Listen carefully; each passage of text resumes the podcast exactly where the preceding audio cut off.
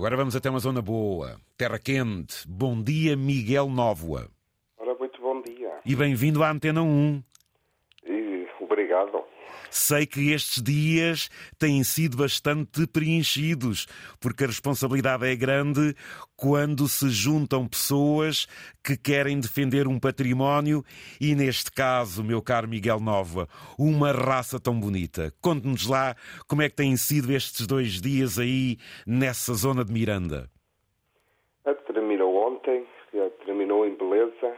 Tivemos na feira juntamos 82 burros de Miranda, cerca de 60 criadores, para um convívio e também a eleição dos melhores exemplares no concurso, mas isso é um complemento. Não? O que interessa realmente é esta celebração do mundo rural, de conseguirmos juntar no espaço da Nossa Senhora do Naso, que também é um espaço muito, muito autêntico, com árvores, com, com história, Exato. com construções antigas. E nesse dia uh, celebra-se o um mundo rural de alguma forma, tentando inovar, não é? Porque quando se fala de burros também não é olhar para o burro com aquela ideia do antigo, do, do animal que labrava, mas sim já mais de um, de um animal que faz companhia ao seu dono faz eh, gestão do mato e da paisagem, que evita os incêndios, que dá alguma beleza também aqui à paisagem do Nordeste Transmontano e mais concretamente do Planalto Mirandês. Ouça, uh, Miguel, quando, quando tem este encontro ibérico, que impressões é que vocês trocam entre Portugal e Espanha uh, uh, na, na, preservação deste, desta raça assinina de Miranda, deste burro que é tão bonito? Que impressões vocês trocaram? Que preocupações é que vocês estabeleceram? É muito interessante ver que a problemática é a mesma, ou seja, as raças autóctones são raças eh, que o homem e a nossa sociedade moldaram ao longo dos tempos para serem resistentes à, à, à dureza do, da temperatura, à falta de água, eh, à pouca disponibilidade alimentar, são substituídas por a nossa agricultura intensiva e por pois. raças exóticas que foram apuradas para. Até para cumprirem mais trabalho, provavelmente.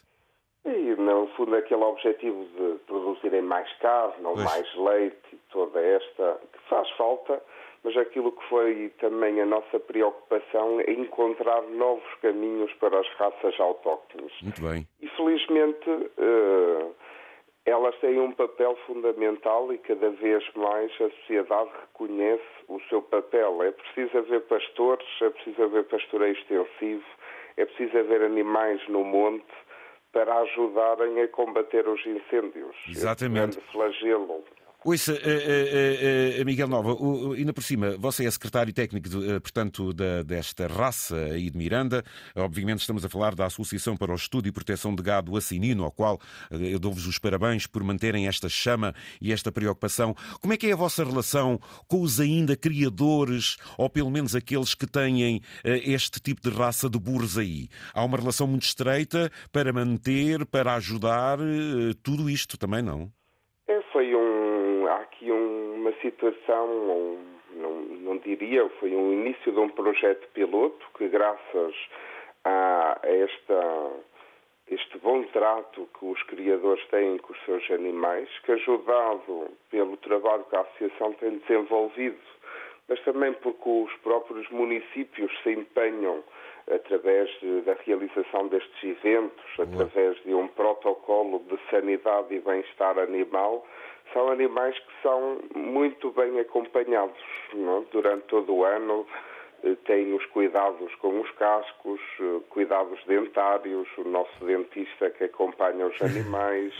Temos uma equipa veterinária disponível para acompanhar quando eles estão doentes, para aconselharmos, porque aquilo, e eh, por curiosidade, o principal problema, doença dos nossos burros é estarem um bocadinho gordinhos demais. Ah, Estão muito bem alimentados. Eles, eles, eles, onde abrem a boca vai tudo a eito, não, uh, Miguel?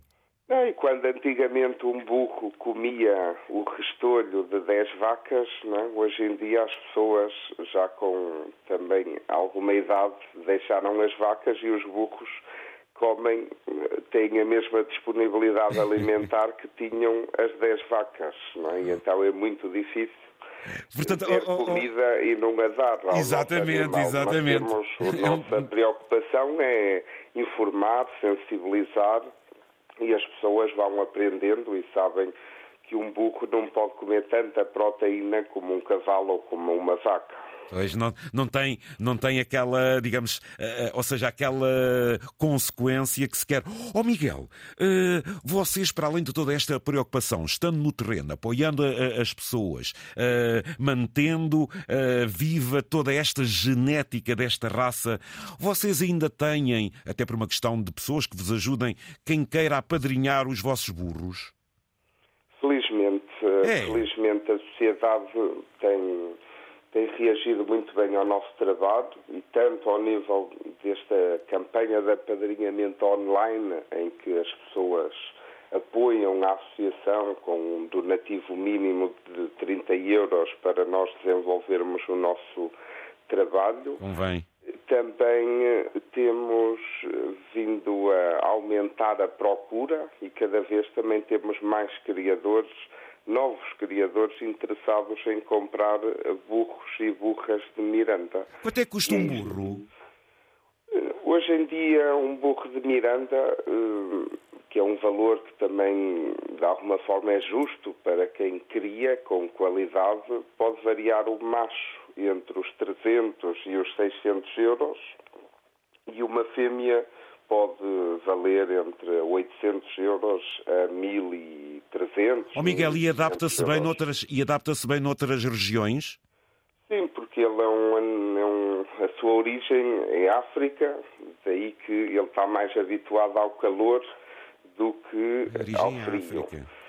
Daí a única preocupação é que junto à nossa linha de costa, onde chove mais e onde há mais proteína, há mais verde, a alimentação deverá ser de palha e feno e não todo o verde que há disponível uh, no litoral. No litoral, exatamente. Isto é uma e... preocupação de nutrição aprender como se deve realmente alimentar um burro. Muito bem. Olha, os ouvintes até podem ir à internet e procurarem, portanto, por AEPGA, AEP, portanto, Associação para o Estudo de Proteção de Gado Assinino, e quem sabe, olha, e quem sabe poderem, por exemplo, apadrinhar a lavanda, a dulcineia, o tó, a gaivota, a gorongosa, o, o, o tenor, o bolhaca, a cuca, o Dom Quixote, a dália.